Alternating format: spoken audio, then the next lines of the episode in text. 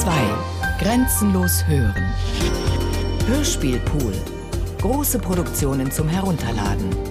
Mehr Informationen unter www.bayern2.de.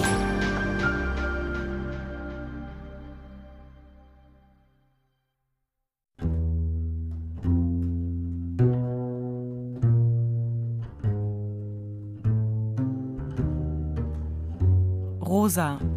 Die Akte Rosa Peham von Thomas Harlan. Bearbeitung Michael Farin.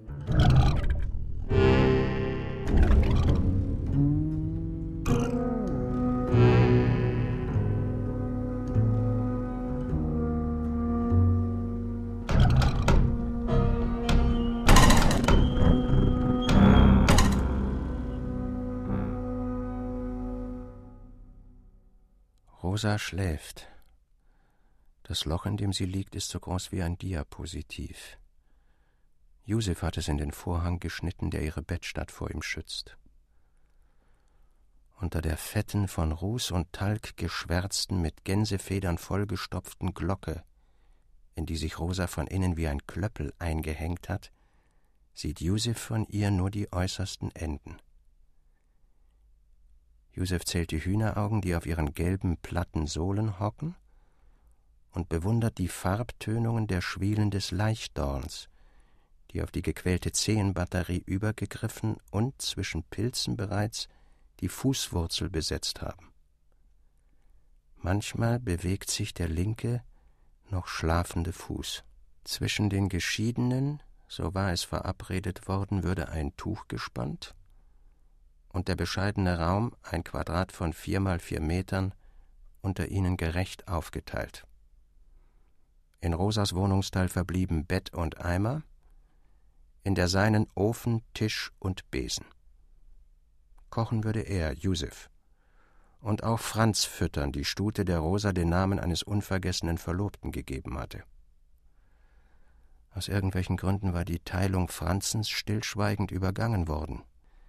Das Pferd, drei Jahre alt, ein Schimmel, zog Josef als Besitzer vor. Er war es, der ihm Wasser gab, Heu und Zucker.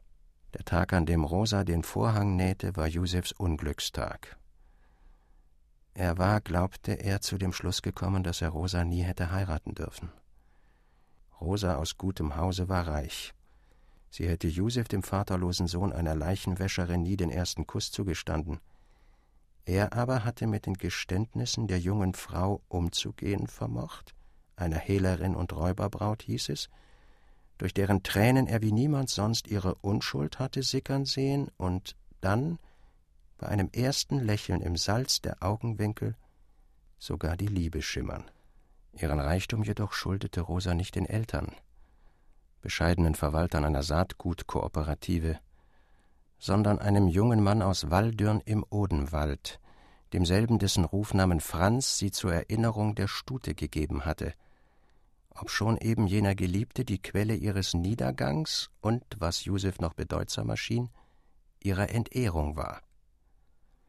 Das ungute Wort, das Josef so schnellfertig ausgesprochen hatte und das auf Franz Maderholz verwies, einen Rottwacht und Zahlmeister, dessen Einheit seinerzeit im Dorf Quartier bezogen hatte, hätte selbst der reuigste Lügner nicht im Beichtstuhl wiederholt.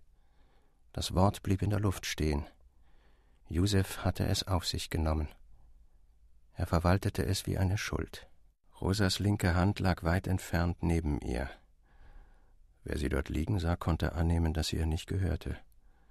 Sie war weiß wie Schnee und gepflegt. Mit Ausnahme des Zeigefingers waren ihre Finger mit Ringen bestückt, auch der Daumen. Die Fassung des größten auf dem kleinen Finger sitzenden Ringes enthielt Mondstein. Die übrigen Steine waren Smaragde, Onyx, Rubine und Diamantensplitter, und derjenige des Daumens ein Brillant, groß wie eine Kichererbse. Seit den Unglückstagen, die dem 2. Dezember 1949 gefolgt waren, hatte sich Rosas Gesicht und auch ihr Wesen verfinstert, und keine Abbitte, keine Blume, die Josef ihr gepflückt, hatte den Kummer mindern können, der wie eine wächserne Schicht über dem täglichen Leben lag. Er suchte unter den Falten des Tuchs Rosas Brust, die mächtigen, noch nie mit Milch gefüllten, verwaisten Taschen, an denen er nur zur Zeit der Hitze unter sommerlichen Laken die Warzen ablesen konnte, die er über alles liebte. Er liebte Rosa. Die Taschenlampe, deren Kegel, wenn auch kaum den Vorhang durchbrach, peilte den Gipfel des Daunenhaufens an, unter dem für gewöhnlich Rosa plötzlich sitzend erschien und in dieser Stellung verharrend langsam erwachte. Josef würde dann die Lampe ausknipsen, auf sein Lager zurückschleichen, einer Matte auf ebener Erde, und Rosa, wie sie es von ihm verlangt hatte, den Rücken zukehren, und dann auf ein Zeichen hin das ehemals eheliche Heim verlassen und draußen neben Franz wartend Rosa erlauben, sich anzukleiden, sich zu waschen. Rosas Kopf, der an diesem Morgen anders als sonst still über dem Horizont des Wäschegebirges stand, hatte die Form eines Mondes. Seine Scheibe war dunkel wie in Jod getaucht.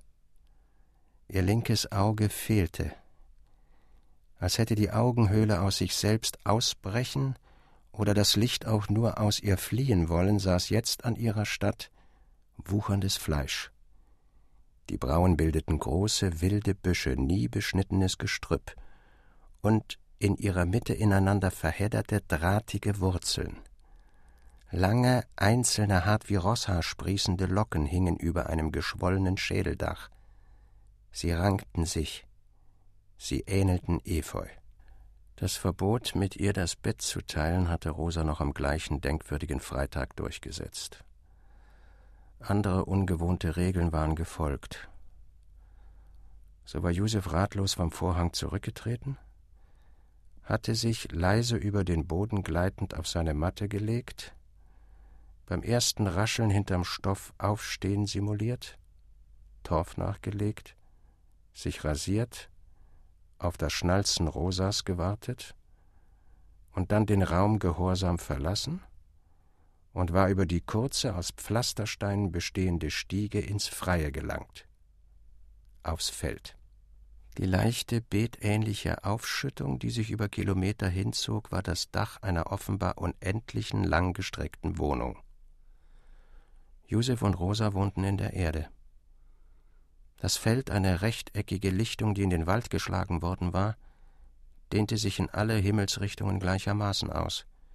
Es war unbebaut, die dunkle Seite des Lebens, auf der Josef und Rosa hausten, hatte auch auf Franz seinen Schatten geworfen, obwohl es auf dunklen Seiten des Lebens, das wusste Josef, keinen Schatten mehr gab.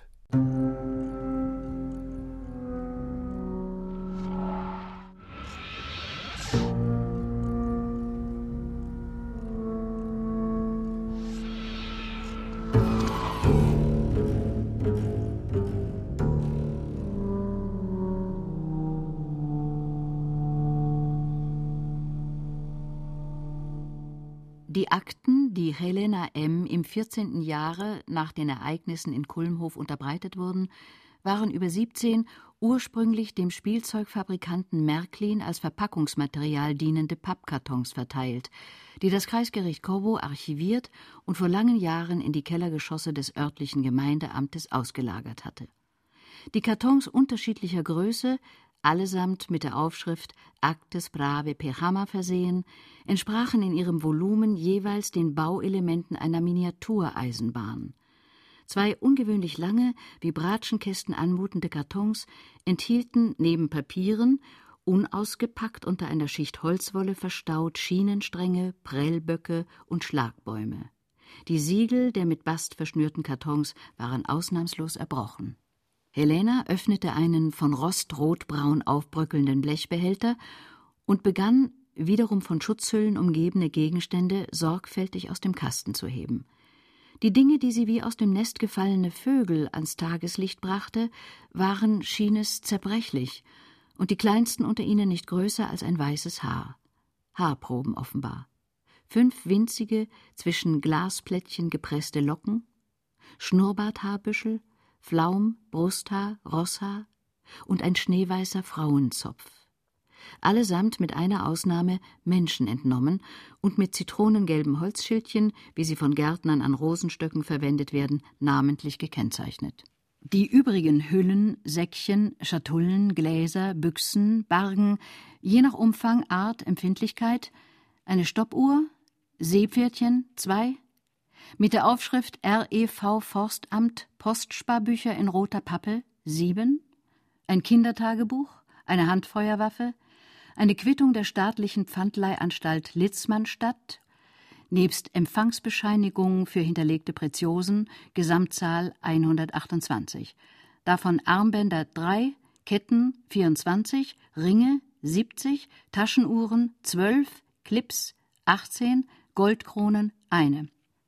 Eine Briefsammlung R. Peham, Fingerabdrücke des Reichskriminalpolizeiamtes zuzüglich Wirbel, Schleifen und Bogenvergrößerung 17, Knochensplitter 12, eine Postkarte des Bamberger Reiter in Triest aufgegeben, Marderholz, Messer 2, Obduktionsberichte 2, Unterschriftenproben 17 und dann in aller Ohnmacht die anthropometrischen Porträts der Befragten und oder Beklagten.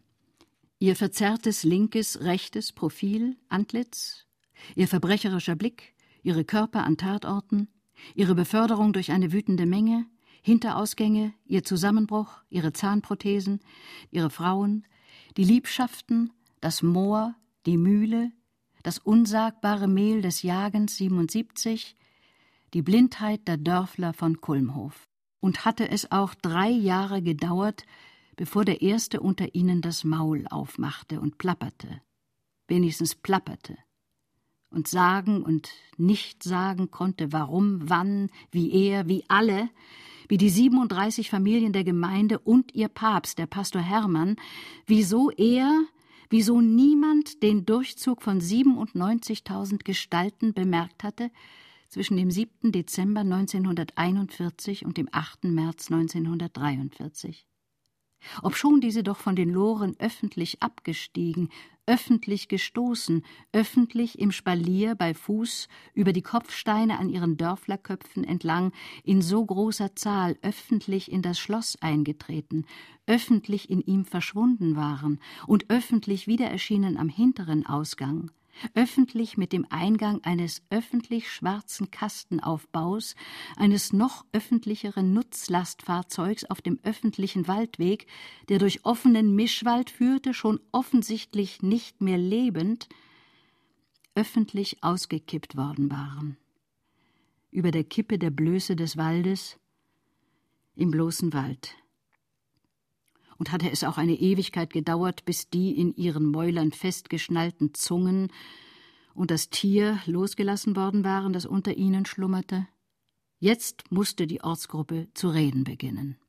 Frage der Helena M.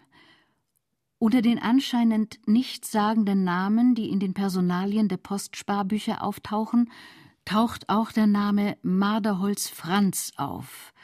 Taucht der Name Marderholz Franz auch in den Vernehmungsprotokollen der Sache Peham Rosa auf. Und ist der hier im Kreis Wartbrücken, jetzt Kowo, geborene Marderholz Franz des Postsparbuchs mit dem Marderholz Franz der Rosa identisch? Und wenn ja, lebt er? Wenn er lebt, wo? Und hinzu kam auch noch dieses, nämlich, dass die Bücher ein Geheimnis bargen dass mit dem Tagesstempel darin bestätigt Sparbeträge eingezahlt worden waren und immer die gleichen hohen 500 Reichsmark betragenden und immer an den gleichen Spartagen, an den Freitagen und immer die gleichen Wochenendsummen der gleichen acht Sparer, die auf dem Postamt hier, Postamt Wartbrücken, immer um 17 Uhr erschienen, wöchentlich und sparten und sparten von der zweiten Dezemberwoche an wöchentlich bis zur ersten Märzwoche 1943 und dann nicht mehr. Nicht mehr wöchentlich und überhaupt nicht mehr. Und wieso waren diese Sparbücher jetzt hier? Warum hatten die Sparbuchsparer die Bücher nicht am 8. März mitgenommen? Nach Italien, wohin sie versetzt worden waren? Wie konnten sie so viel Geld vergessen haben? Oder wem hatten sie Vollmacht gegeben, Wer hatte nach ihrem Fortgang auf ihr Gold Anspruch? Franz war zu dieser Zeit bereits in Triest. Er, der Zahlmeister, war dem Kommando vorausgefahren. Das Abendmahl des Kommandos, 32 Mal Gänsebraten, fand am nämlichen 8. März in der Wartbrückener Gaststätte Riga statt. Die Rechnung über 237 Mark und 89 Pfennige, ans Regierungspräsidialamt Posen gestellt, liegt in den Akten Peham Rosalia. Rosa, Rosalia, aß nicht mit. Zu Tisch saßen nur Männer. Die Gewalttat aber, die dazu führte, dass die Akte Rosa Peham überhaupt angelegt wurde, betraf weder Franz noch die Prämien, auch den Wald nicht und nicht Rosas Goldgrube, die Blöße aller Ersparnisse. Sie erfolgte aus anscheinend heiterem Himmel, anlässlich der Hochzeit der Małgorzata Peham, früher Margot, mit dem Fähnrich der polnischen Luftwaffe Mieczysław Szydłak, einem Neffen des Schwiegervaters, zu der die Hure Rosa, Zwillingsschwester der Margot, trotz aller Warnungen ungeladen erschienen war.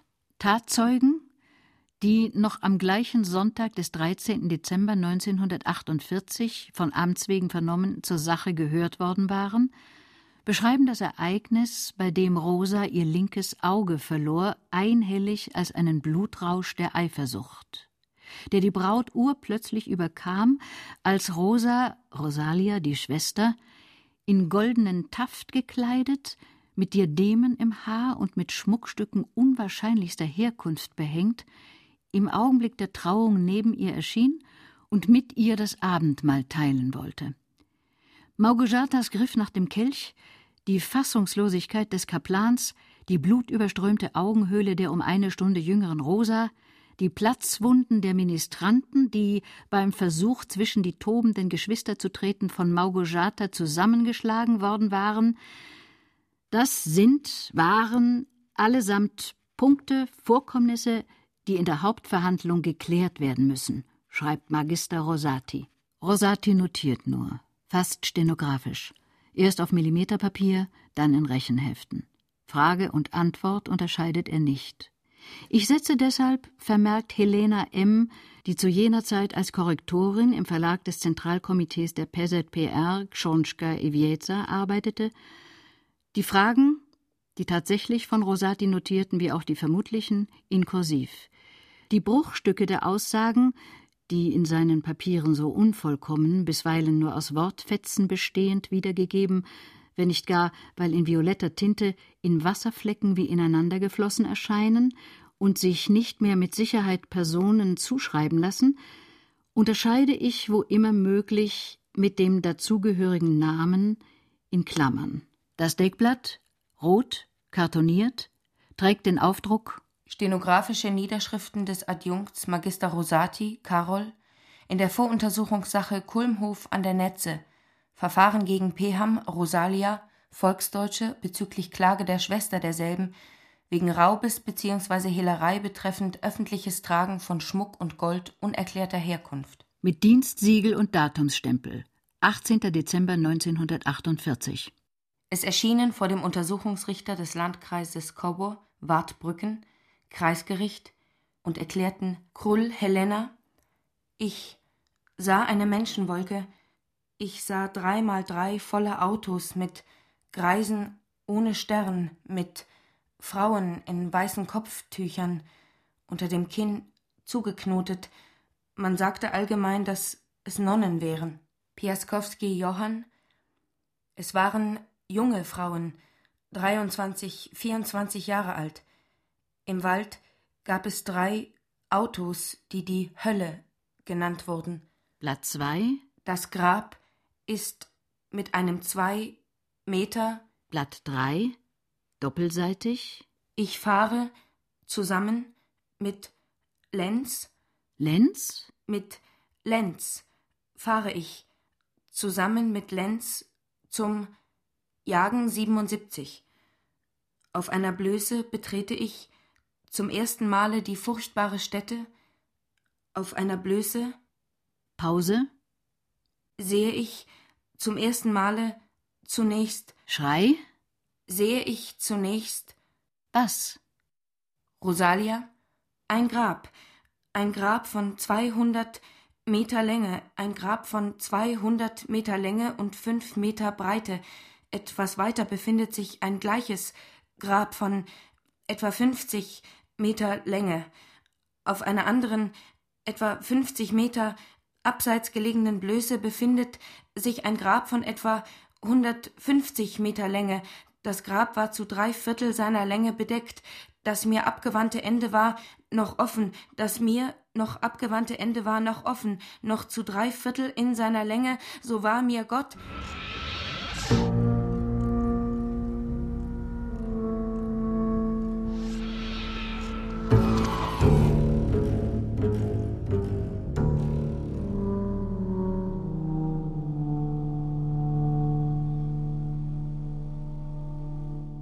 Erschienen vor dem Untersuchungsrichter. Blatt 4, Verso. Und erklärten zur Sache Peham Rosalia, Dienstmagd, evangelisch, Tochter des Hesekiel und der Hilde, Piaskowski Johann, Kraftfahrer, römisch-katholisch, verheiratet, Sohn des Viktor und der Viktoria, Schurawski Mordechai, Fleischer, nichtgläubig, verwitwet, Sohn des Mordechai und der Ruth, Schlender Isa, Landarbeiterin, römisch-katholisch, verheiratet, Tochter des Manfred und der Gislinde, Krull Helena, Dienstmagd, römisch-katholisch, unverheiratet, Tochter des Josef und der Carolina, und erklärten neuerlich unter Vorhalt Rosa, ja, so war es. Ich habe damals Frage die ankommenden Autos durch die Toilettenfenster gesehen, vor der Scheune von Wieczorek. Ja. Blatt 5 Piaskowski Johann. Das Auto brauchte vom Schloss sechs Minuten, vom Schloss bis zum Wald. Frage Es war schwarz. Frage Nein, die Knochen. Mordechai. Die Knochen? Die Knochen wurden von fünf bis sechs Männern im Wald, von fünf bis sechs Männern im Wald zerstoßen. Womit? Womit? Das weiß ich nicht. Die Decken wurden von fünf bis sechs Männern im Wald genäht. Ja. Womit, weiß ich nicht. Mit einer Nadel? Nein. Isa? Fischgräte. Sie wurden mit einer Fischgräte genäht. Sie wurden mit einem Mörser zerstoßen. Nicht die Männer. Gleich die Splitter. Säcke. Die Männer, ich weiß nicht. So war das. Schrei? Nicht. Johann, Sie wurden mit einem Mörser zerstoßen. Frage? Nein, ich sah keine Mühle zum Zermahlen der Knochen. Das Knochenmehl wurde jeden zweiten Tag weggeschafft. Zusammen mit dem Knochenmehl wurde auch die Asche weggeschafft. So war es. Frage? Die Knochen. Frage? Beobachtete ich selbst. So war es. Sie wurden vermittels eines Feuerhakens aus der Schreit? Glut geholt. So war es. Blatt 7. Anfang unleserlich. Rosa, die Asche und die Knochen wurden in Säcke geladen. Die Säcke wurden aus denjenigen Decken genäht, die. Frage? Ja, ich muss hinzufügen, dass was ich sah, ich aus dem Küchenfenster sah. Ich war befreundet mit Franz Orlowski und ging mit ihm ein Jahr lang und bekam von ihm einen goldenen Ring und einen Ring mit rotem Stein und einen Stoffrest aus sehr billiger Ware. Frage? Ja, rosafarben, ja. Orlowski arbeitete im Walde. In der Lichtung? Arbeitete im Walde.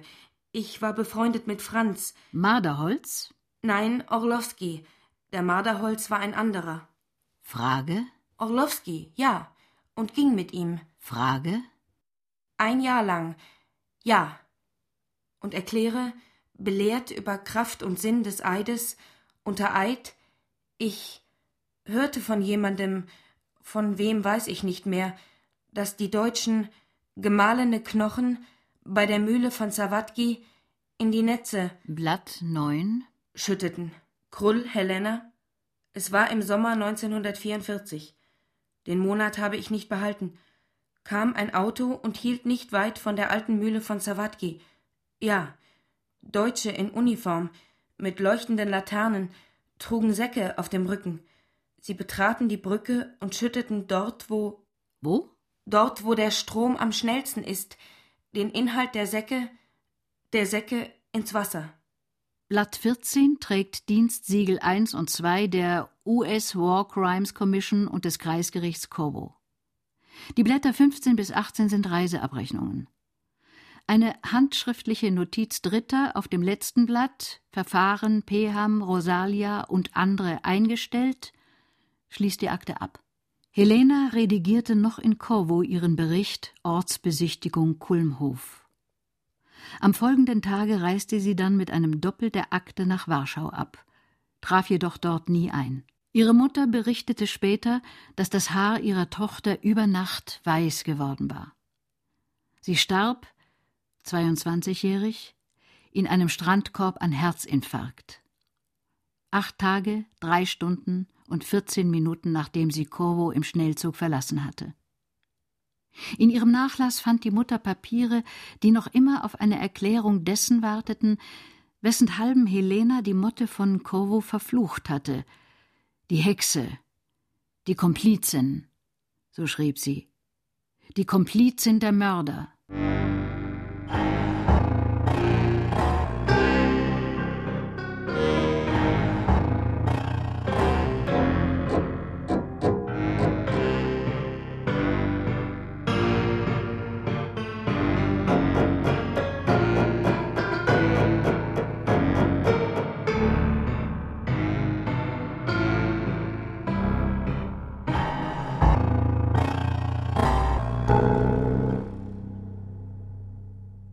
Besen, mit dem Josef den Staub der nachgelegten Kohle von der Erde in einen Plastiksack fegte, war Franzens Schweif. Grauweiß wie die Stute selbst, stellte er so etwas wie ein Juwel dar, ein Kronjuwel des Kitsches, hier Tragödie, den abgehackten Schwanz des Rottwachtmeisters Franz Maderholz, dessen volksdeutsche Bettgenossin und geliebte Verlobte Rosa Peham er der erzwungenen Vaterlandsliebe hatte opfern müssen für den Partisanenkampf im Karst oberhalb Triests, wohin er versetzt worden war. Die nämliche Rosa, die Einäugige, die jetzt im Kinderbett des Tempels den Franz Maderholzens Nachfolger Josef an seiner Stadt hütete, neben ihrer Erbschaft von 3036 Eheringen und nicht nur diesen dahin dämmerte und doch nie aufhörte, ihren Besen anzuhimmeln. Franzens Schweif, ihren Kometen. Maderholz hatte gesiegt. Er, was wusste Rosa davon? Nichts. Er, der nach den Unwirren heil davongekommen, den Mörderberuf eines Zahlmeisters an den Nagel gehängt hatte und Schankwirt im Nordbadenser Waldirn geworden war, streunte noch immer durch ihr Gedächtnis. Keine Anstrengung, keine Liebesmüh war ihm zu groß gewesen, Rosa mit jenen Geschmeiden auszustatten, die im Kulmhofer Schlossbüro aus den für die Reichsbank und die Deutsche Gold- und Silberscheideanstalt de Cussa erstellten Erfassungslisten des Kommandos Botmann abfallen konnten für sie, die Herzliebste, seinen Sütterlin-Schrift nach aus Italien besungenes Augäpfelchen, dem er, nach dem Sieg, die Ehe versprochen hatte. Josef hielt den Rivalen anstandslos aus, der war nur ein Pferd. Die Ringe, die Rosa mit ihm geteilt hatte, rührte er nie an. Sie waren nicht seine Sache. Er hatte Rosa erst auf der Flucht vor ihren Peinigern kennengelernt. Unmittelbar nach dem Verlust des Auges, das Margot, die Schwester, ihr mit dem Kelch ausgeschlagen hatte, in der Nacht vor ihrer Verhaftung, der ersten Liebesnacht, die die beiden, er und die gehetzte Hündin im Wald und dann in den überschwemmten Wiesen der Netze unterhalb der Mühle von Sawatki verbracht hatten? Dort, wo auch heute noch zwischen Nockenrelikten ihr Bett sich durch die Ruine vorarbeitete und im Walzensaal prall plötzlich vor Brandmauern innehaltend wütend jene Stromschnelle bildete, über welche die Köchin Kasimierska Deutsche mit Laternen sich hatte neigen und Mehlsäcke ausschütten sehen.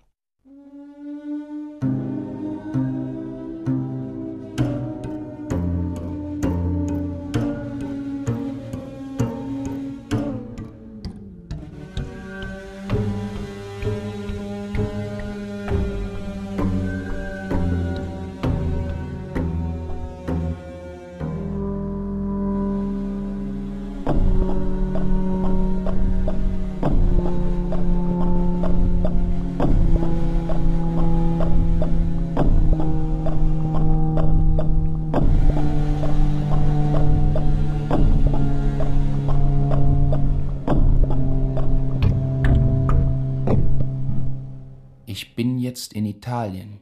Ich bin jetzt in Italien, lautete der erste mit weinender Stimme 73 Mal wiederholte und zunächst einzige Satz, den Franz Maderholz anlässlich eines ersten, sogleich von einem Hustenanfall unterbrochenen Gesprächs mit Assistenten der Medizinischen Fakultät Triest in ein Mikrofon geflüstert hatte. Ich bin jetzt in Italien. Dieses und auch die folgenden Gespräche, die im Frühjahr 1945 in der Nervenklinik von Görz geführt wurden, waren in Wachs geritzt auf einer Platte im Institut für Psycholinguistik aufbewahrt worden. Ich bin jetzt in Italien. Das Lederköfferchen, in dem die Aufzeichnung der Marderholz-Protokolle ruht, ähnelt den klassischen, in der Mitte zuklappbaren, langgestreckten Taschen aller Landärzte.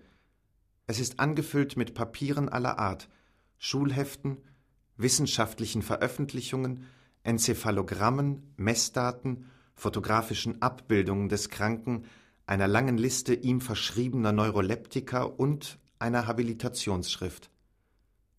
Enrico Kafka, erfährt der Leser, ein Triestiner, studierter Mediziner und Freudianer, dessen Arbeit über endogene Psychosen und schizoiden Sprachneuerwerb bei Kriegsbeschädigten als ein Standardwerk gilt, hatte im Frühjahr 1945 einen Fall übernommen, der so heißt es in der Einführung in Die Marderholzsche Umnachtung, ein Versuch über trifokale Warnstrukturen, sein Leben ändern sollte.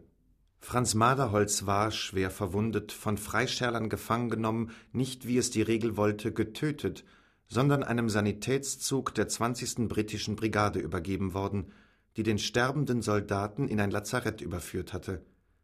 Der Mann, so zitiert Kafka die Meldung des Sanitäters R.S sei von Aufklärern einer jugoslawischen Partisaneneinheit blutverschmiert in einem Grab sitzend gefunden worden, das er, wie sich aus den Sandspuren an seinen Händen ergab, offenbar selbst geschaufelt hatte. In der Hand hätte er eine Pistole gehalten, sein Unterkiefer sei von einer Kugel, die aus dieser Waffe stammte, zerschmettert gewesen, die linke Backe aufgerissen, Kinn sowie Zahnbogen weggeschossen, die Zunge sei unverletzt geblieben. Der Mann, ein Gespenst, habe sich wie ein Sack Blut aus der Grube wegtragen lassen und dabei Pfeiftöne von sich gegeben, heftige, schrille, fast unerträgliche Vogelrufe, die nicht aus seinem Mund gekommen, sondern wie von Wind durch seinen Körper geblasen worden zu sein schienen. Dem Protokoll und den Transkripten der Platten schickt Kafka an erster Stelle den seinerzeit von ihm selbst gefertigten Krankenbericht F. Maderholz voraus, ein Persönlichkeitsbild, das, wie er sagt, sich nicht ohne weiteres aus dem sechstägigen Gespräch zwischen dem Patienten und seinem Wundarzt ergeben hat. Kafka aber kennt sein Objekt und die Epoche.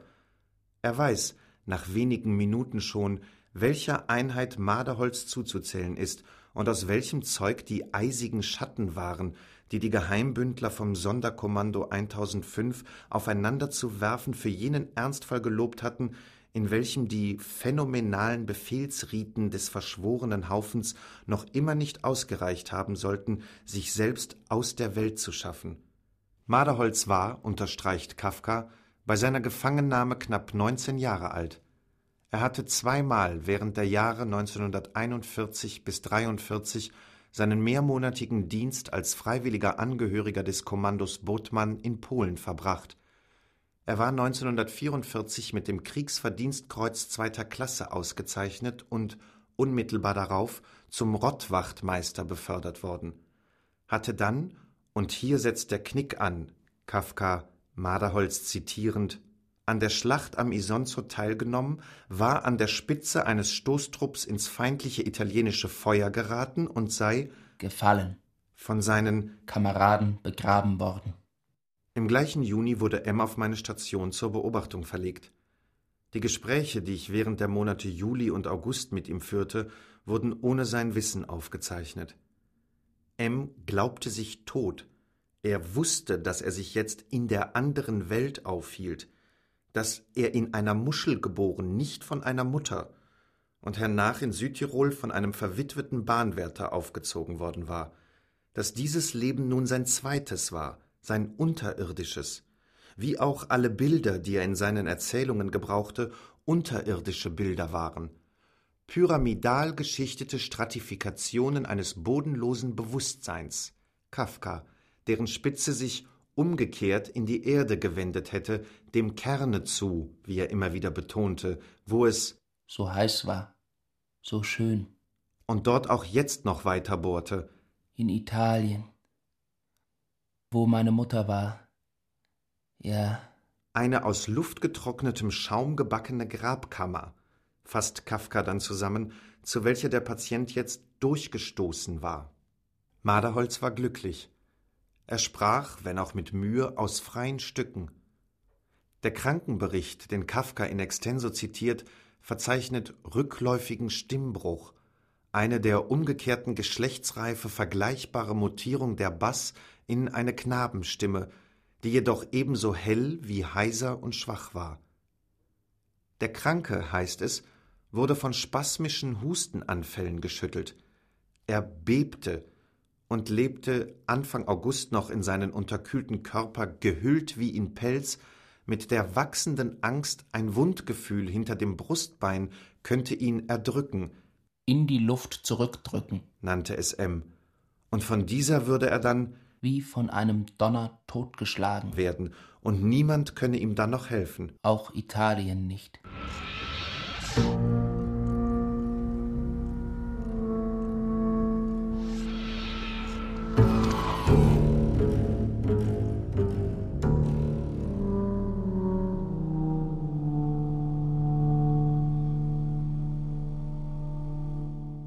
Das erste Geräusch der Aufnahme ist das Klappern eines Spucknapfes, gefolgt von Bitte und einer langen aus Spucken, Krächzen, Husten und wiederum Spucken bestehenden Anstrengung des Kranken. Franz lacht. Ein zweiter Arzt tritt ein. Man hört Chiudi la finestra. Fenster schließen. Kafka diktiert Datum und Uhrzeit. Man hört Ich benutzte die Dunkelheit zur Flucht. Er schoss uns nacheinander in den Hinterkopf. Ich verlor das Bewusstsein. Ich fand es erst wieder, als niemand mehr da war. Die Kugel hatte mich nicht erwischt. Die Kugel war durch den Hals gegangen. Die Kugel war durch Hals und Mund gegangen, war durch die Nase nach außen durchgebrochen. Die Kameraden standen vor der Scheune von Lukovac. Ich Husten benutzte die Dunkelheit zur Flucht. Er schoss uns nacheinander mit dem Revolver nacheinander in den Hinterkopf.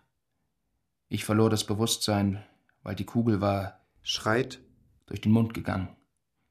Ich stand vor der Scheune von Lukovac, ja. Ja, am Schloss. Er lacht.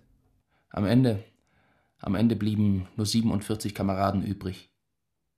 22 Hilfswillige und 25 Kommandoangehörige, ja, übrig.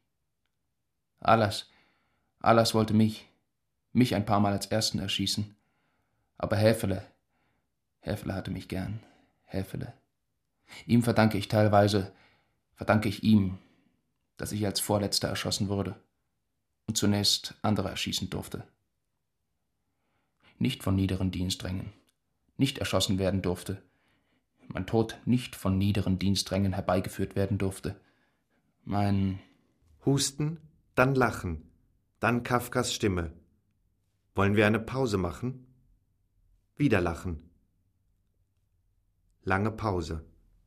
Die Kameraden. Frage, unverständlich. Starben vor der Scheune von Lukovac. Die Mannschaften und Offiziere starben vor. Frage? Ja, starben vor. Vor der Scheune von Lukovac. Atemnot? Ich ging hinaus, kroch zum Auto, das den Platz beleuchtete, schlug beide Scheinwerfer ein. Ich ging hinaus, kroch zum Auto, das den Platz beleuchtete, schlug beide Scheinwerfer ein. Die Wunde war nicht tödlich. Häfele schoss nicht. Nach mir schoss Lenz. Lenz schoss auf das Auto. Das Gelände war nicht mehr beleuchtet. Ich starb nicht in der Scheune. Lachen. Dann Kafkas Stimme. Nehmen Sie das. Italienisches Schwesterngeflüster. Marderholz spuckt. Ich hatte den Befehl bekommen. Nochmal. Von vorn. Ich hatte den Befehl bekommen, ihnen nacheinander in den Hinterkopf zu schießen. Erst ihnen, dann mir. Wir hatten den Befehl bekommen. Radiomusik? Uns nacheinander. Uns gegenseitig nacheinander. Schreit? Gegenseitig uns mit dem Revolver in den Hinterkopf zu schießen. Am Ende da blieben nur siebenundvierzig, ja, Kommandoangehörige übrig. Davon ein, einundvierzig Mannschaften und sechs Offiziere. Husten? Ich erschoss sechs. Sechs andere erschossen sieben. Ich erschoss sechs, sechs andere erschossen sieben andere. Die anderen erschossen einer den anderen. Ich blieb übrig. Husten? Ich blieb übrig und noch alles und Lenz. Stimme K. Lassen Sie die Arme hängen. Auf Lenz schoss Alas. Ich verbessere mich. Lenz schoss auf das Auto. Auf mich schoss ich. Auf Alas niemand. Nochmal. Alas schoss nicht. Auf Lenz schoss Alas. Ich verbessere mich. Lenz schoss auf das Auto. Auf mich schoss ich. Auf Alas niemand. Alas schoss nicht. Tür geht auf. Musik. Kafka brüllt. Zito! Bitte. Der Tod. Der Tod tritt schon lange vorher ein. Er wird nicht erst durch die Beerdigung verursacht. Die Halsverletzung, die Halsverletzung bezieht sich auf den misslungenen Versuch der Erhängung. Husten. Frage. Todesursache ist die Kameradschaft. Er wird nicht erst durch die Beerdigung verursacht, der Tod. Nein. Porzellan zerschellt am Boden. Die Todesursache. Todesursache bitte. Ist die Kameradschaft. Der Tod. Tod tritt schon lange vorher ein. Die Todesursache ist die Kameradschaft. Husten. Frage. Unverständlich. Wenn der Zeuge des Todes, der anderen, zu viele Tode beobachtet hat und die Beobachtung nicht mehr für sich behalten kann, dann weiß er, es ist zu viel und will weg und geht. Er steht nicht mehr in der Mitte des Geschehens, er hält es nicht aus, er tritt, tritt zur Seite, ruft, es ist zu viel und will weg und geht, weil er steht nicht mehr in der Mitte des Geschehens, er hält es nicht aus, er tritt zur Seite, er wird beseitigt, er schafft es nicht allein. Das ist mit allen so. Lange Stille, Schnaufen, Glockengeläut. Nach den Ereignissen in Kulmhof wurde ich gemeinsam mit den Kameraden, die zum Ent Enter Glocken, Stottern. Nach den Ereignissen in Kulmhof wurde ich gemeinsam mit den Kameraden, die zum Enterdigungskommando gehörten, die zum Enterdigungskommando 1005 gehört hatten, beseitigt. Ich wurde nach Triest hatte man mich nach Triest wurde ich nach Triest versetzt. Da sollte ich, um dort mit anderen Kameraden gemeinsam beseitigt zu werden. Ja. Ich stand vor meinem Grab, das hinter den Öfen von San Sappa ausgehoben worden war. Ich hatte es zunächst selbst für andere Kameraden ausheben lassen und die Aushebung überwacht, aber es ist besser, sagte man mir, dass man seinen Platz nicht allzu lang im Voraus kennt. Es ist besser, sagte man mir. Stimme Kafka. Wir brechen ab für heute. Gut. Ist notwendig, seine eigenen Spuren zu beseitigen. Ja, sie nicht einmal mehr selbst wiederzuerkennen. Auch die, auch die Erinnerung, auch die muss, auch die Erinnerung, sagte Häfele. Auch die Erinnerung muss eingeebnet werden. Dann ist mein Platz. Lange Pause. Turmuhr schlägt fünf. dann ist mein Platz auch eine Überraschung für mich. Die Aufnahme bricht hier ab. Die Rückseite der Schallplatte ist nicht bespielt. Die Maderholzsche Umnachtung war 1954 neu aufgelegt worden. Über den Verbleib des Patienten schweigt sich die Arbeit auch im zweiten Vorwort aus. Enrico Kafka wechselte 1950 das Fach.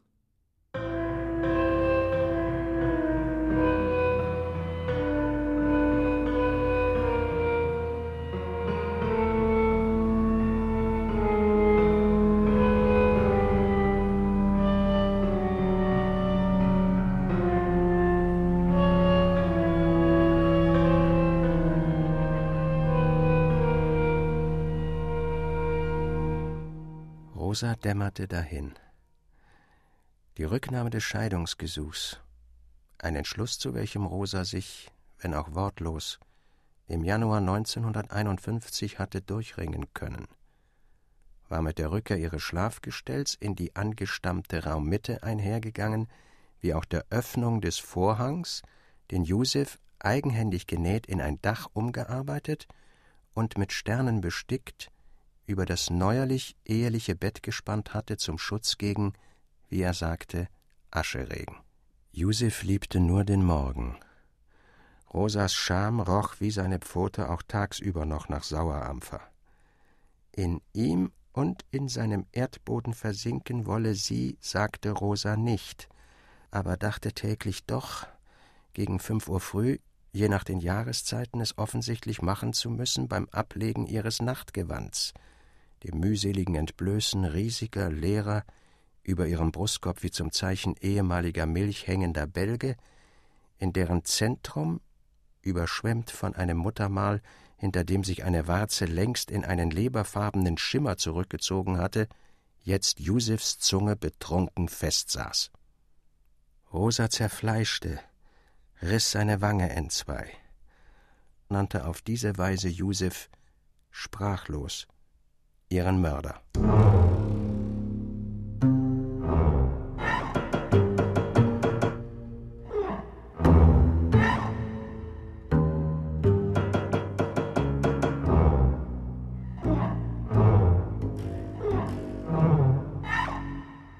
Einundvierzig der etwa hundert besuchten Jagen des Domänenwaldes im Umkreis der Kulmhofer Blöße heißt es in einer Studie zur Floristik des Netze-Wartebeckens und der bislang unbeschrieben gebliebenen Erscheinungsformen der örtlichen Bryophyten oder Laubmoose, hätten die dortigen Ereignisse bis in ihre Wurzeln erfahren.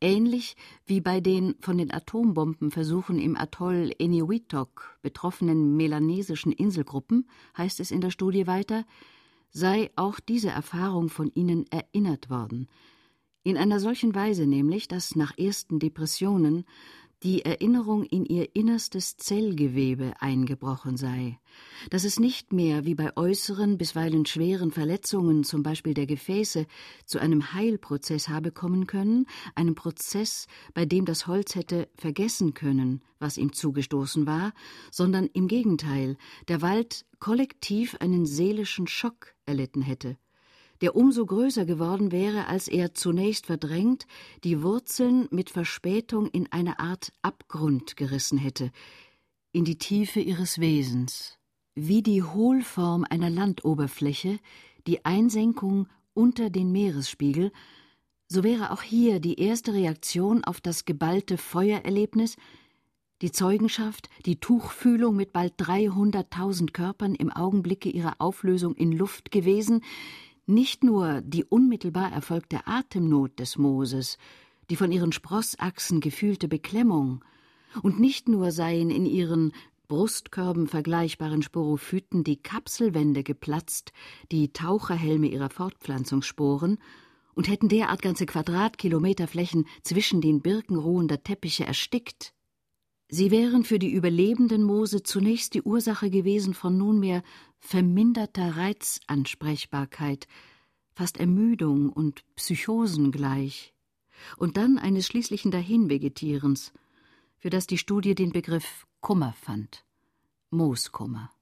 Nicht nur dies, dies alles sei geschehen, sei verinnerlicht worden, erlebt.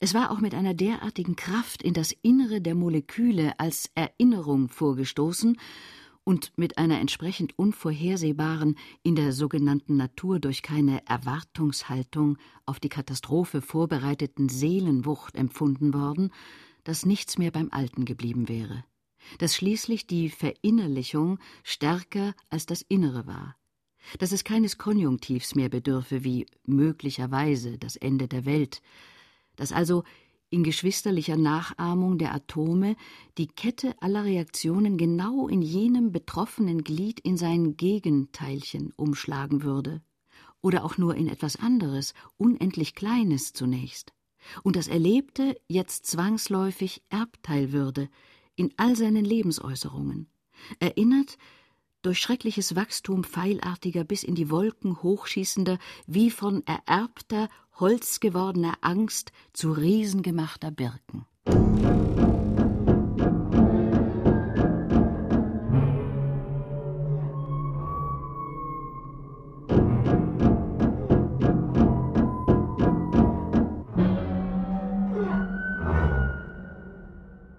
Wer den Weg vom Mehl bergauf zu den Knochen zurückgeht, und weiter noch, wer die Stromschnelle in südöstlicher Richtung verlässt, erreicht fast augenblicklich den Weiler Sawatki, das Moor.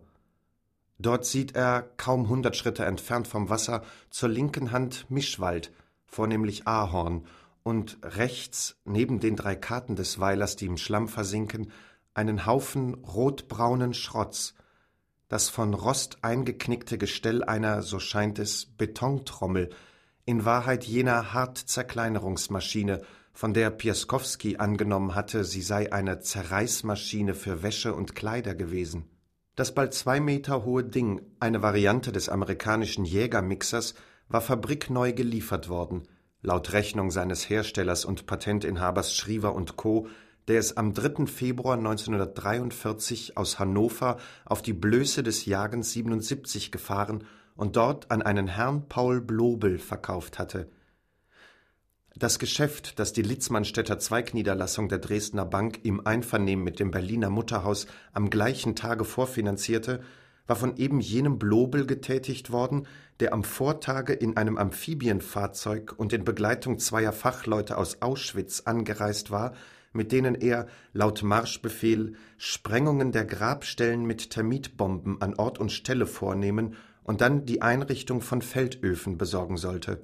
Fahrzeug und Fachleute waren eine Leihgabe des Lagers an den Standartenführer Blobel, der in einem Geheimerlass mit der Aufgabe betraut worden war, an der Spitze eines neu zu bildenden Kommandos 1005 Landkarten sämtlicher dort als Wasserstellen gekennzeichneten Gräber in den besetzten Ostgebieten zu erarbeiten und dieselben flächendeckend unkenntlich zu machen die Einheit, die in Regimentsstärke unter der Bezeichnung Wetterkommando reiste, sollte sich auf Erfahrungen stützen können, die der im Konzentrationslager Auschwitz-Birkenau diensttuende Untersturmführer Walter de Jaco mit vergleichbaren Feldöfen gemacht hatte.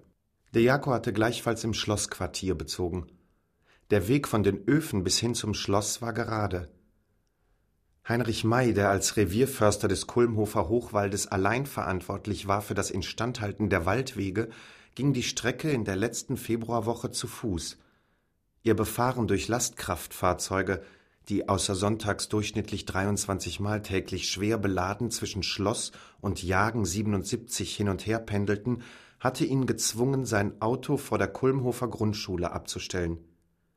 Mit diesem, einem Holzgas-DKW, machte sich May am Donnerstag der gleichen Woche auf den Weg in das nahe in das Amtschefzimmer, in das er zu einem Gespräch mit dem Regierungspräsidenten geladen worden war. Bis hierher reichte der Wald, an dessen äußeren Ende Dr. Herbert Mehlhorn stand, Doktor der Rechte, Standartenführer auch er, stellvertretender Gauleiter und Präsident.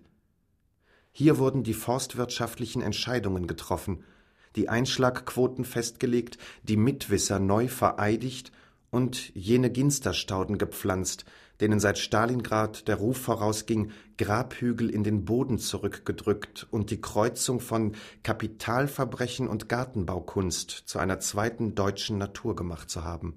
Schräg gegenüber, vom Fenster des Dienstzimmers aus gut einzusehen, wachte in gleicher Höhe Rolf Heinz Höppner. Von ihm führte der Waldweg, schon Chaussee, über Westpreußen nach Berlin. Auch dieser Weg war kurz. Er endete, obschon auf einer Ebene, am sogenannten Gipfel T4. T stand für Tiergarten, 4 für den vierten Palast der Allee, den Sitz des Gehirns, Hochsitz des absoluten Referenten der Vernichtung. Auf ihm saß Dietrich Allers. Allers, ein 27-jähriger Rechtsanwalt, war Einsatzleiter T4, Sachbearbeiter Gnadenrecht in der persönlichen Kanzlei des Führers. Er gehörte Gruppe 2b an. 2b war die Denkfabrik. 2b1 befasste sich ausschließlich federführend mit Endgültigem. 1 Kanzlei des Führers gab Anstoß. 2 baute Kulmhof, Treblinka, Beuschetz und Sobibur, lenkte 4 Eichmann. 3 Höppner, Posen, schaltete über 4 Eichmann auf eins Kanzlei zurück. Blobel, der Gnadenlose mit dem langen weißen Bart, starb, eine Ausnahme, am Galgen in Landsberg. Walter de Jaco, der Ofensetzer, kehrte als Baumeister ans erzbischöfliche Ordinariat nach Innsbruck zurück.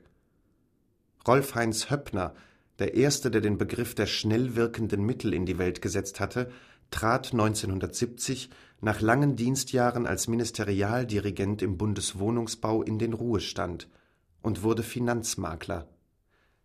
Dietrich Allers, das Gehirn, stieg, ohne promoviert zu haben, in der Deutsche Werft Howaldwerke AG Kiel zum Syndikus auf.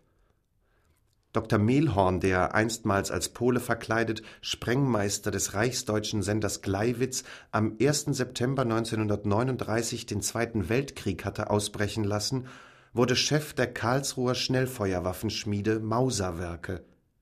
Heinrich May, Oberförster, starb aus Kummer. Kulmhof, das Schloss, noch von Blobels Wetterkommando abgerissen, und das Dorf an der Netze, das von all seinen deutschstämmigen Bewohnern Abschied genommen hatte, Rosa und ihre Schwester ausgenommen, waren wieder Chelmno geworden und die Netze wieder der Fluss Ner. Wer sich den Weg vom leeren Schlossfleck weg nach Süden durch den Wald macht und die Blöße erreicht, erkennt noch den Brunnen, hinter dem, nur einige Schritte entfernt, die ersten, kaum merklichen Wellen beginnen, sich kaum bewegende, leicht kräuselnde Aufschüttungen für den, der Augen für das Nichts hat, Beete von vielen hundert Metern Länge.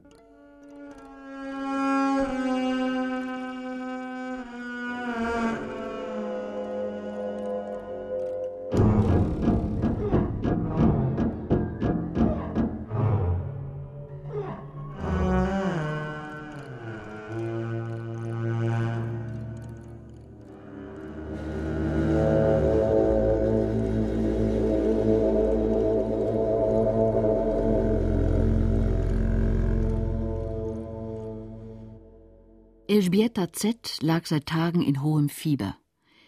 Ihre Eltern, die einen örtlichen Veterinär zu Rate gezogen hatten, der die leicht erhabenen, hellrosaroten Flecken wie auch die Schwellungen der Lymphdrüsen an Nacken und Ohrmuschel leichtfertigerweise als Hirnhautentzündung diagnostizierte und mit Antibiotika behandeln ließ, benachrichtigten in der fünften Woche der Erkrankung des Kindes die Polizei. Elżbieta war schwanger. Die Sinnestrübungen ihrer elfjährigen Tochter, nächtlicher Fieberwahn, Brechreiz und Schweiß, bezogen sich auf ein Ereignis, von dem sie selbst nichts zu wissen schien. Ihre Gesichte, die ausschließlich von sprechenden Tieren bevölkert waren, dauerten auch dann noch an, als das Fieber sank. Den eigentlichen Zusammenhang zwischen dem Vogelschrei, den Elżbieta, das Kind, auf dem Heimweg in das Vorwerk Sawatki einen nackten Mann unweit des Netzeufers hatte ausstoßen hören und immer noch hörte, und dem Ausbleiben der eben erst begonnenen Blutungen stellte das Polizeirevier der Kreisstadt Kowo her. Im Morgengrauen des 3. April 1984 Neumond, vermerkt der Bericht, wurde der arbeitslose Schneider Neiman Josef, Sohn des David und der Ruth, zu Drochowitsch, Westukraine gebürtig, nicht gläubig, vor seiner Wohnstadt auf dem Jagen 77 des Domänenwalds festgenommen und in die Haftanstalt Connin überführt, wo selbst er bis zur Niederschlagung des Verfahrens vier Monate lang einsaß. Die Schreie, die er bei einem Lokaltermin in Gegenwart des Kindes, das sich immer noch an nichts erinnerte, oftmals wiederholte, waren eben die nämlichen Fischschreierschreie, wie in seinem Protokoll der vernehmende Richter festhalten wird, eben die nämlichen, angsterheischenden Lockrufe, die der nackte, durch den Wald eilende, vorbestrafte, arbeitslose und arbeitsscheue und darum umso weniger glaubwürdige Besagte ausstieß, als Elżbieta ihn von der Mühle her am Wasser neben der alten von Rost längst zerfressenen Schrieverschen Hartzerkleinerungsmaschine durch das Moor hochsteigen sah. Ohne Wäsche an den Gliedern und mit einem Sack auf dem Rücken. So war es. So war es wohl. Wer es gewesen war, der Josef so zugerichtet haben könnte, blieb lange Zeit das Geheimnis der Sicherheitsorgane. Der Soldat. Eine Latte. Zwei Meter maß der der Josef den Schaft seiner Doppelflinte zwischen die Schulterblätter gerammt und ihn mit der ganzen Wucht seines Schädels zu Boden geworfen hatte, wie sich der Überfall am Nachmittag des 3. April 1984 anhand der Zeugenaussagen und neuerlichen Schreie Josefs an Ort und Stelle rekonstruieren ließ, war längst über alle Berge. Gehetzt hatten sie mich wie ein Tier, sich auf mich, sich raufgestürzt. Ja, stottert Josef im Protokoll. Ja, hat er sich. Ja, wohl der zweite, so war es. Dann hat der zweite ein dicker. Der da, ja. Der erste. Das kann wohl der sein, der erste. Die lange Latte, ja, der war zwei Meter groß. Ob vom Fliegerhorst, das weiß ich nicht, ob vom Fliegerhorst, ob der von dort war, der mir die Hosen runtergezogen hat. Mit dem Kleinkaliber. Ja, weiß ich doch nicht sind Sie sich im Klaren darüber, dass Sie hier Angehörige der Nationalen Volksarmee einer Straftat bezichtigen? Ja, ich weiß ja nicht. Der Angeschuldigte brach in Schluchzen aus. Der dritte, der stabsgefreite Z, stürzte sich auf den Josef N., fesselte dem Mann die Hände auf dem Rücken mit der Angelschnur, dann riss der zweite sich die Kapuze vom Kopf, stopfte ihm dieselbe in den jammernden Mund, warf ihm der vierte seine Schuhe ins Wasser, warf ihm der dritte die Socken ins Wasser, warf ihm der vierte die Hose ins Wasser, feuerte der zweite mit seinem Schnellfeuergewehr auf Wildenten, während der erstere, ein Unterleutnant, die Schenkel des Josef hochstemmte, die Angelrute in dessen After presste, jubelte, pöbelte, nachstieß, sich an den Zuckungen des Körpers des Josef vergnügte, der zweite seinen Latz öffnete, sich breitbeinig über den Josef stellte, auf ihn pisste, der erste Schluss jetzt sagte Amen. Josef beerdigte Franz nach seiner Rückkehr auf die Blöße. Rosa hatte den Schuss, der Franz freie Fahrt in ihre Hölle gab, nicht gehört und auch den nackten Mann nicht heimkommen gesehen. Sie schlummerte tief unter ihrem Vorhang und dachte im Traum an Butterbrot. Josef trug wieder eine Hose. Es war Vollmond, und als er die Grube ausgehoben hatte, weil er wusste, dass Rosa keinem Abdecker erlauben würde, sie von ihrem Liebsten zu trennen, hinkte er zurück zu Franz, stellte sich still vor dessen Leichnam, löste den Verlobungsring aus Franzens linkem Ohr, betrachtete dann lange das Loch, das die Kerle in seinen Hals geschossen hatten, und schrie noch einmal wie der Reiher, der er am Nachmittag des 3. April geworden war, laut und bis ins Dorf hin vernehmlich. Niemand konnte sich erklären, welche Kräfte es gewesen waren, die es ihm ermöglicht hatten, das Tier in sein Grab zu ziehen. Und wie und wovon Rosa in den nun folgenden Monaten gelebt hatte, die Josef, Elżbietas Vogel, in seinem Konniner Käfig absaß. Doch war sie, als Josef heimkehrte, wohlauf und den Umständen entsprechend gesund. Wie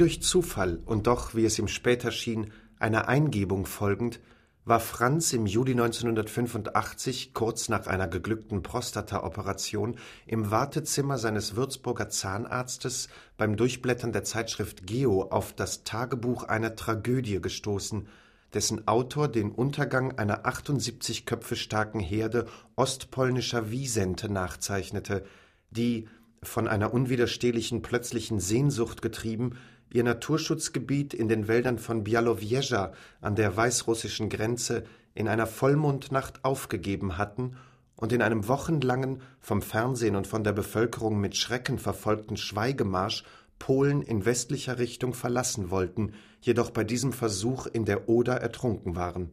Die Geschichte hatte ihn nicht nur tief berührt, es war sein eigenes, ehemaliges Leben, Oberursel, Unterkiefer, Rosa, die Freitode der Männer von der Reismühle, seine fremde, zwischen fremden Zähnen zermahlene Jugend, an die sie ihn erinnerte, und ein unwiderstehlicher Drang, den er, blätternd, den Tieren folgend, in sich gespürt hatte, in sein erstes Leben zurückzukehren, in sein ostdeutsches, an seine Wasserstellen, an seinen Fluss. Wie genau Franz Maderholzens zweites Leben nach seiner Genesung in Görz verlaufen war, wissen wir nicht. Die Schimmelpfängsche Auskunft auf dem rosafarbenen Kopierpapier der Detektei siedelte den Mann in Waldürn an, einem Badenser Flecken am östlichen Rande des Odenwalds. Maderholz besaß dort eine Gaststätte. Er war Schankwirt. Sein Anwesen, ein mit Hilfe der Bausparkassen und Raiffeisenbanken erworbenes, bescheidenes Einfamilienhäuschen, war unbeliehen. M war klein, beleibt, sagt Schimmelpfennig. Er maß 164 Zentimeter, wog 91 Kilogramm. Seine Augenfarbe war blau, sein rechtes Auge nahezu erblindet, grüner Star. Besondere Kennzeichen? Keine. Maderholz hatte keine Freunde, aber viele Bekannte. Verheiratet war er nicht. Er gehörte auch keiner Partei an, gewährte aber in seinen Räumen den in Waldürn und Kreis stark vertretenen Landsmannschaften ehemaliger Ostpreußen und Sudetendeutscher kostenlos Gastrecht. Er genoss guten Ruf, besaß Anteile an einer Ferienwohnung auf Mallorca, über die er jährlich für die Dauer eines zwölftägigen Aufenthalts verfügen konnte und galt in bekannten Kreisen als ernstzunehmender Briefmarkensammler.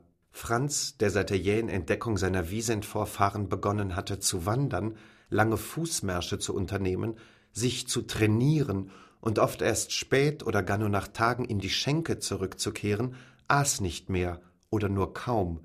Er trank. Sein Umfeld war künftig in der bayerische Wald. Er sah in sich den Bullen von Białowieża, den Anführer der Flüchtlinge, und dachte an den Weg, den er zurücklegen würde, an seine Ziellosigkeit und an sein Ziel. Er wusste zwar, dass der dem Wiesent eingeborene Sinn für Himmelsrichtungen immer noch nicht bedeutete, die aus dem Reservat ausbrechenden Riesen hätten auf ein geografisches Ziel zustreben können, doch, so vermutete er, wohnte in den Tieren ein inneres Ziel, ein nur zufällig in westlicher Richtung durch Begehen kilometerlanger Ebenen angepeilter Punkt, der in Wahrheit ein Mittelpunkt sein musste, eine von keiner Wünschelrute der Welt auffindbare Örtlichkeit. Irgendetwas.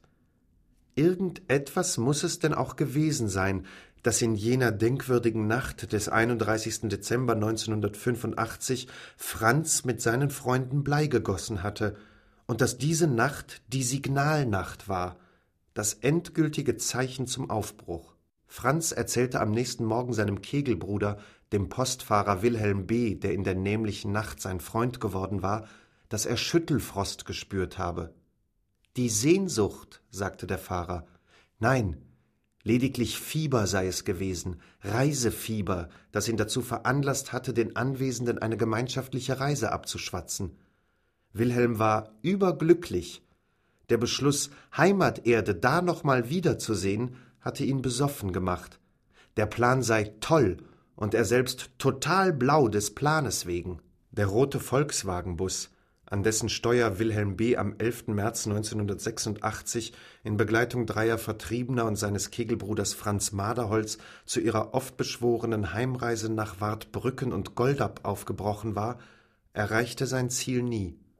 Das Fahrzeug, das in Tauberbischofsheim vor der Einfahrt in die Autobahn und dann noch einmal bei Erfurt aufgetankt hatte, passierte am gleichen Tage die Grenze bei Zittau, machte im Bogatenja-Zipfel bei Opolnos Drui Halt, durchquerte tschechisches Gebiet, dann Westschlesien und war zuletzt in Mikolaiki am Talter Gewässer gesichtet worden, dem früheren ostpreußischen Nikolaiken.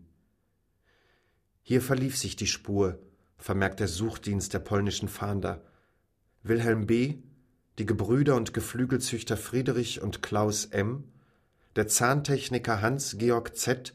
und Franz M. waren wie vom Erdboden verschluckt. Er gab sie uns nicht wieder. Gemeindeanzeiger Waldürn.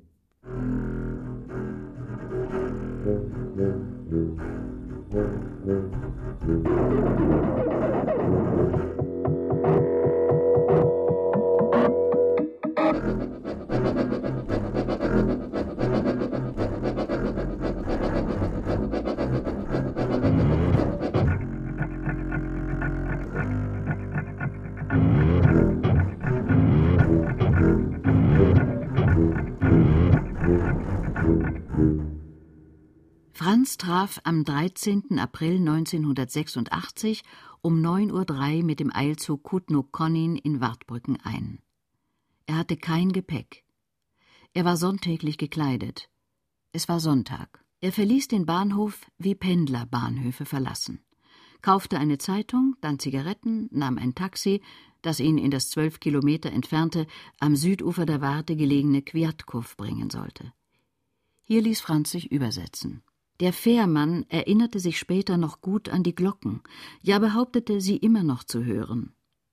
Der Herr, den er durch das Becken von Gai gerudert hatte, war ihm während der Überfahrt wie ein in Gedanken verlorener Wissenschaftler vorgekommen. Wie ein Geist, sagte er, der kein einziges Wort mit ihm gewechselt, ihn aber dann dennoch königlich entlohnt hatte. Vom dortigen Ufer aus war der Fremde, den er noch durch Schilf watend hinter dem großen Rohrwald verschwinden sah, über die Niederung flussaufwärts bis hin an jene Stelle gelangt, an welcher zwischen Gemäuerresten der Mühle von Sawatki zwei schmale, reißende und erst durch die Frühjahrsschmelze gewachsene Netzearme aufeinanderstießen, jenes im Winter silberne Bett, in dessen Röhricht Rosa zum ersten Mal in seinen Armen gelegen hatte.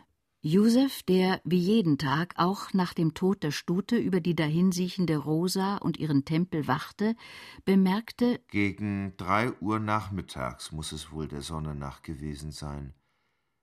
Am Ende der Erhebungen einen bewegungslosen Mann mit Hut, betonte er auf Befragen, der ihm nach einer langen Stille der gegenseitigen Beobachtung urplötzlich mit der Hand ein Zeichen gab und dann ebenso plötzlich nicht mehr da war. Man darf annehmen, dass es eben dieser von Josef mit Unbehagen erlebte Augenblick in der Nachmittagssonne gewesen war, in dem Franz Maderholz sich einen Ring vom Finger gezogen hatte, den dann Josef noch am Abend in der Nähe des Brunnensteins auflas, als er diesen in der Erde glitzern sah nicht jenen Brillantring des Waldürner Gastwirts, den der Suchdienst unter den besonderen Merkmalen des Verschollenen aufgeführt hatte, sondern einen einfachen goldenen Ehering, in den das Datum 3.2.43 eingraviert war. Franz wird nach dieser Erscheinung nicht mehr gesehen, weder auf der Blöße noch im Dorf auch in Wartbrücken nicht mehr, wo er auf seinen Namen ein ganzes Schlafwagenabteil für den Zug Posen-Paris gebucht und mit seiner Kreditkarte bezahlt, aber niemals in Anspruch genommen hatte. Rosa, die Franz Maderholz am Tage seiner kurzen, geheimnisvollen Durchreise nicht zu Gesicht bekommen und auch von Josef kein Sterbenswort über die sonntägliche Erscheinung des Unbekannten gehört hatte, musste dennoch seinen Besuch durch das Dach ihrer Erdwohnung so sehr gespürt haben, dass sie seitdem, es war auf die Stunde genau, im Fieber lag.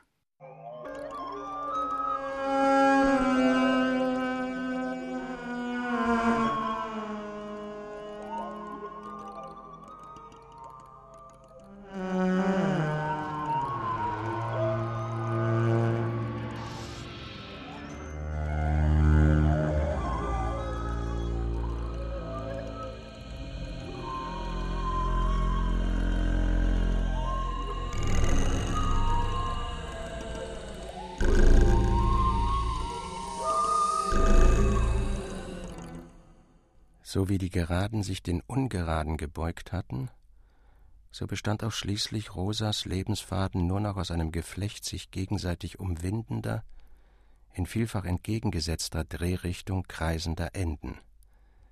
Hier schimmert Franz kaum noch durch.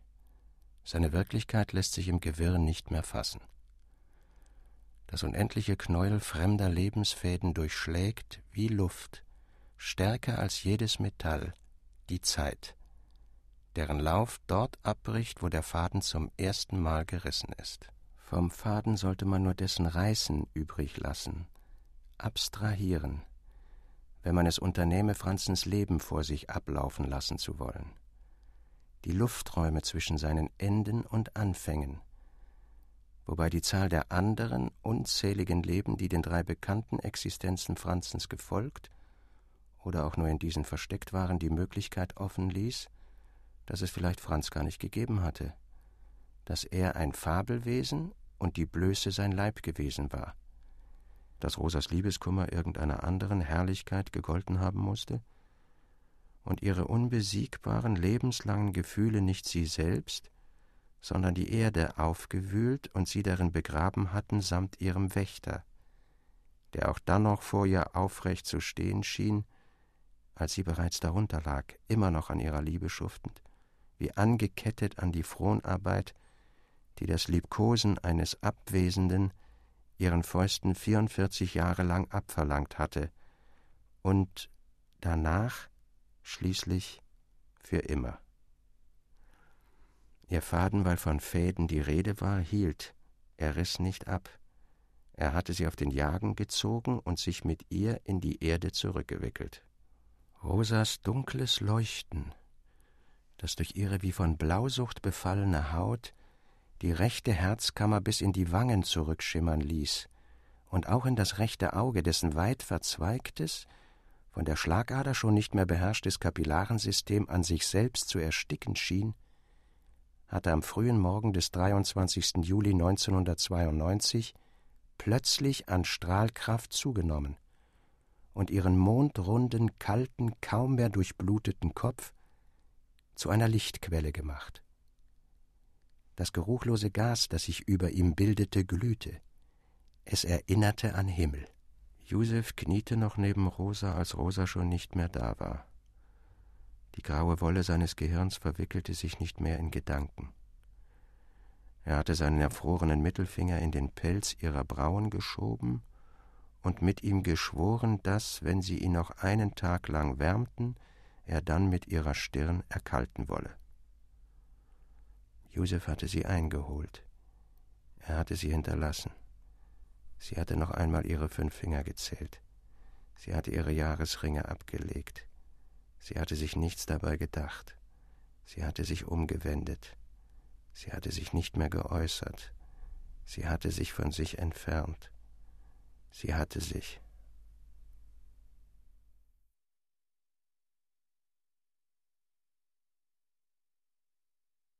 Rosa. Die Akte Rosa Peham von Thomas Harlan. Bearbeitung Michael Farin. Komposition Helga Pogacar. Mit Karin Anselm, Sophie von Kessel, Axel Milberg, Bernd Moss, Heiko Raulin und Manfred Zapatka. Ton und Technik Hans Scheck, Susanne Herzig. Regieassistenz Anja Scheifinger. Aufnahmeleitung Christiane Klenz. Regie Bernhard Jugel. Produktion Bayerischer Rundfunk und Westdeutscher Rundfunk 2001